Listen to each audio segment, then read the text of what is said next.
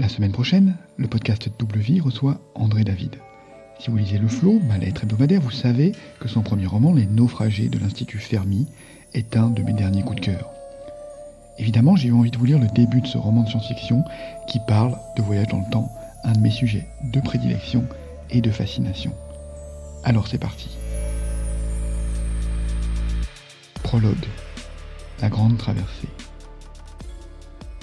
Choc, réveil, décharge d'adrénaline. La jeune femme gonfle ses poumons à les faire éclater. Son pouls accélère, elle y est, elle a réussi. Le compte à rebours commence. À l'emplacement Echo 128, la timide et frêle Epsilon ouvre les yeux. Face à elle, à perte de vue, s'alignent les visages fermés des autres clones, encore anesthésiés.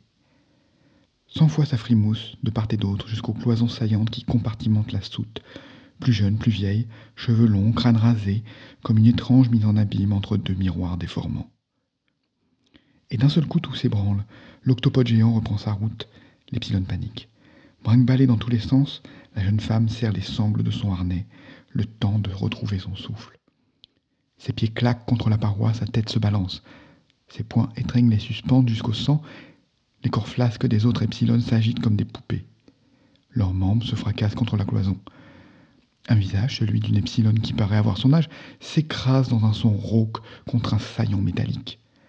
Le sang dégouline de la plaie béante. La jeune femme reste interdite, tétanisée par la peur. Elle a du mal à réfléchir, l'esprit encore embrumé par la drogue somnifère. Un filet de sang noir glisse dans la rigole, juste sous ses pieds. Elle est encore trop faible, elle doit se détacher et fuir. Elle perd un temps précieux. L'Epsilon se concentre, elle tire sur les suspentes, ses avant-bras gainés, absorbant bien que mal les à-coups. Le mouvement de l'octopode qui traverse le désert glacé est bien trop erratique. La gigantesque bête de métal souffre. Chaque rafale de blizzard le fait dangereusement giter, chaque fois davantage. Son hydraulique est à la peine, il fait si froid que l'huile est presque visqueuse. Les vérins grincent, suintent et fument dans un capharnaüm terrifiant. La soute est envahie par un brouillard poisseux qui brûle la gorge. Pourtant, l'octopode ne ralentit pas. Ses pattes fourraillent les congèrent à la recherche d'appui sûr. Quand l'une d'elles s'enfonce un peu trop, toute sa cargaison de chair manque de se décrocher.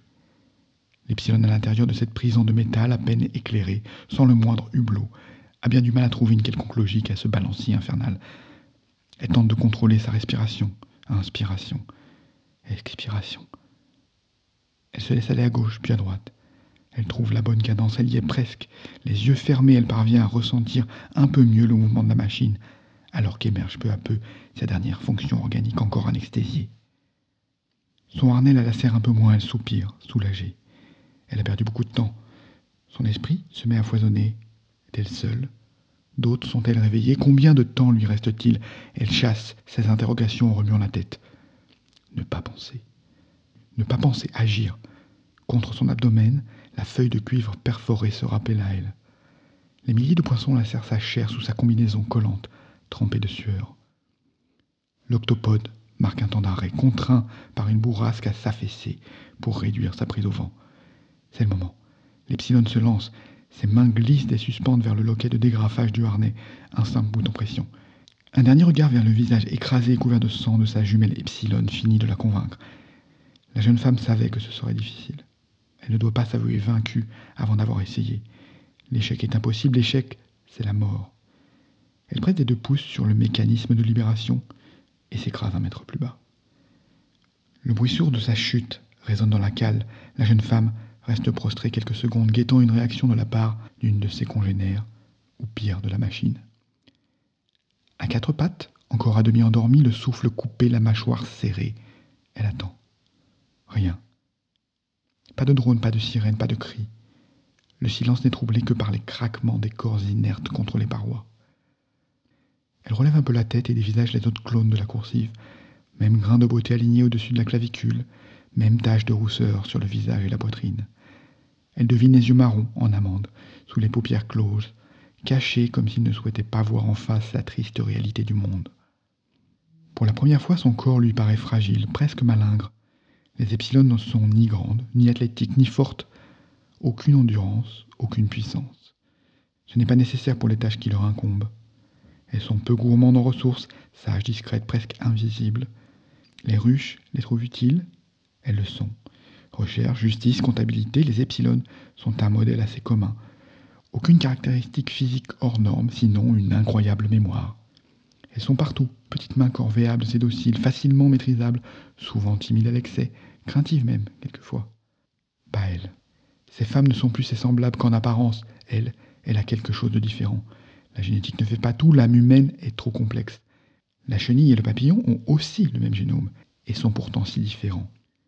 Ces semblables ont oublié qu'elles étaient humaines. C'est ici que l'epsilon se sépare de ses congénères. Les endormis ne se soucient ni de leur sort, ni de leur avenir. Dans quelques dizaines d'années, elles seront transformées en masse organique, remplacées par d'autres copies d'elles-mêmes, tout aussi performantes, tout aussi intelligentes, tout aussi serviles. Pourquoi rester chenille quand on peut vivre papillon, comme disait son passeur? Il avait raison. Elle voudrait le remercier Trop tard. Elle ne le reverra jamais. La jeune femme serre les poings. Elle a encore beaucoup à faire. Si elle ne veut pas cacher sa chance, il faut à tout prix qu'elle s'extirpe hors du ventre du monstre de métal, avant que les systèmes se rendent compte qu'elle est réveillée. Son corps est peut-être chétif, elle a pour elle son extraordinaire volonté, inaltérable, inébranlable, aussi dure que le métacier de l'octopode, elle n'échouera pas. Un grésillement la fait sursauter. Elle craint à tout moment qu'un drone lui saute à la gorge. Un de ces drones qui la frôlait dans les couloirs sombres de son ancienne ruche. Un frisson de dégoût lui serre les tripes. Fausse alerte.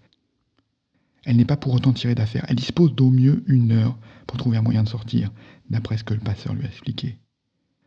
Il n'en savait pas davantage, trop d'aléatoire dans la capacité de son corps à assimiler la drogue. La feuille de cuivre. Elle dégrave sa combinaison et sort la feuille perforée. Elle la déplie sur le sol et l'aplatit comme elle le peut sur le caillebotis métallique. C'est le plan de la soute. Le schéma n'est pas très complexe. Une croix lui donne sa position dans la grande cale cloisonnée en sections plus petites selon le type de clone transporté. D'autres symboles marquent les issues, les soutes immatérielles, les entrepôts des drones. C'est compliqué, mais elle a l'habitude. En quelques coups d'œil, elle mémorise tout. Même les détails insignifiants. Des alignements de poinçons plus fins décrivent les chemins des gaines pascables qui traversent les cloisons de métacier. Grâce à son petit gabarit, elle pourrait les utiliser et se faufiler jusqu'au tunnel d'entretien. L'Epsilon mémorise un parcours, puis relève la tête, les gaines sont hors d'atteinte. Elle pourrait escalader, elle suit des yeux celui qui lui semble correspondre à son parcours, une fuite d'huile grasse finie de la dissuader. Du temps perdu pour rien. L'Epsilon pointe à nouveau sa position sur la feuille de cuivre. Elle s'est réveillée à peu près au centre de la soute. Il lui faut donc rejoindre l'un des flancs. Elle trouvera bien une ouverture, quelle qu'elle soit. L'Epsilon se redresse et les bras en avant s'élancent entre les jambes flasques qui lui barrent la route. Elle oblique à gauche dès qu'elle atteint une coursive transversale. Elle force l'allure, la soute est gigantesque. Combien de clones en tout? Et il n'y a qu'elle d'éveiller, elle seule, la petite Epsilon fragile et discrète. Elle se ragaillardit, le flanc tribord n'est plus qu'à quelques mètres. Elle les chante vite. Voilà, j'espère que cette lecture vous aura donné envie de lire André David et de l'écouter parler de son travail d'auteur la semaine prochaine dans le podcast. Je vous donne donc rendez-vous le 25 mai pour la sortie de l'épisode de Double Vie avec André. Et d'ici là, je vous souhaite une vie merveilleuse, remplie d'imaginaire.